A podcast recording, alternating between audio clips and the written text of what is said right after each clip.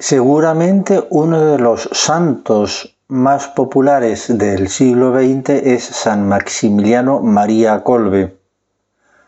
Este es un sacerdote católico polaco, franciscano, que fue hecho prisionero por los alemanes en la ocupación de su país, Polonia, por los nazis, y fue llevado a Auschwitz, a ese terrible campo de concentración en el que murieron tantísimos inocentes. El hecho que le hizo famoso fue que en una ocasión las autoridades del campo, al pasar lista, se dieron cuenta de que faltaba un preso, uno se había escapado. De modo que decidieron hacer la represalia que hacían en estos casos, y es que por sorteo elegían a otros diez y los llevaban a la muerte. La muerte era terrible, consistía en encerrarlos en la celda del hambre.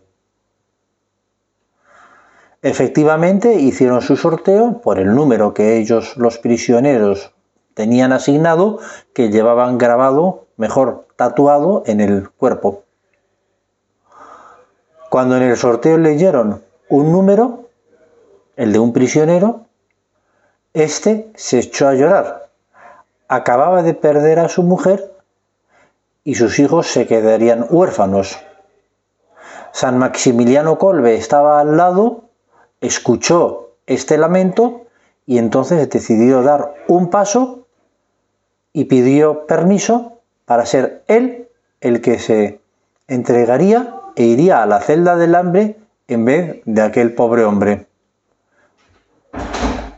El comandante del campo accedió y efectivamente fue llevado a la celda del hambre con sus nueve compañeros de infortunio y Murió el 14 de agosto de 1941. Aquel prisionero sobrevivió. Nos podemos imaginar el agradecimiento del prisionero salvado durante toda la vida a San Maximiliano. Esto viene a cuento porque recordamos esa frase que el Señor dijo en la última cena. El Señor dijo, nadie tiene mayor amor que el que da la vida por sus amigos. Y efectivamente, todos nos ponemos en la situación de aquel prisionero, su agradecimiento,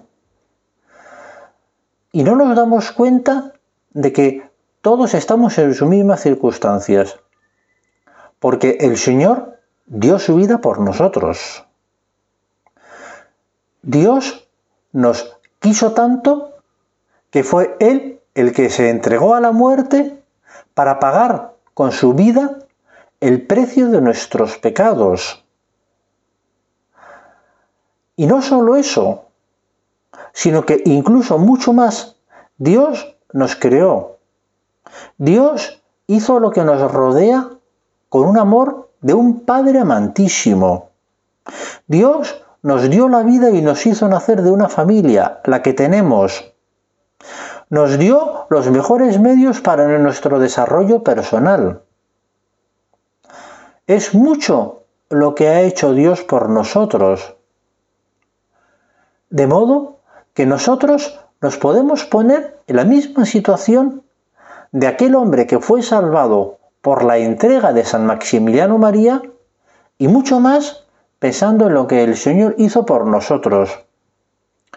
Por ello, yo lo que planteo es que no solo se lo agradezcamos al Señor, sino que le correspondamos.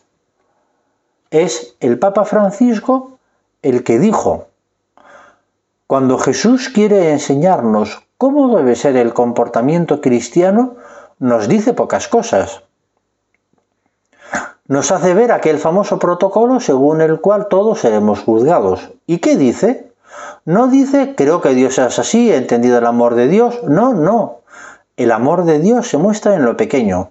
He dado de comer al hambriento, he dado de beber al sediento, he visitado al enfermo, al encarcelado. Las obras de misericordia, continúa el Papa Francisco, son el camino de amor que nos enseña Jesús en continuidad con el amor de Dios.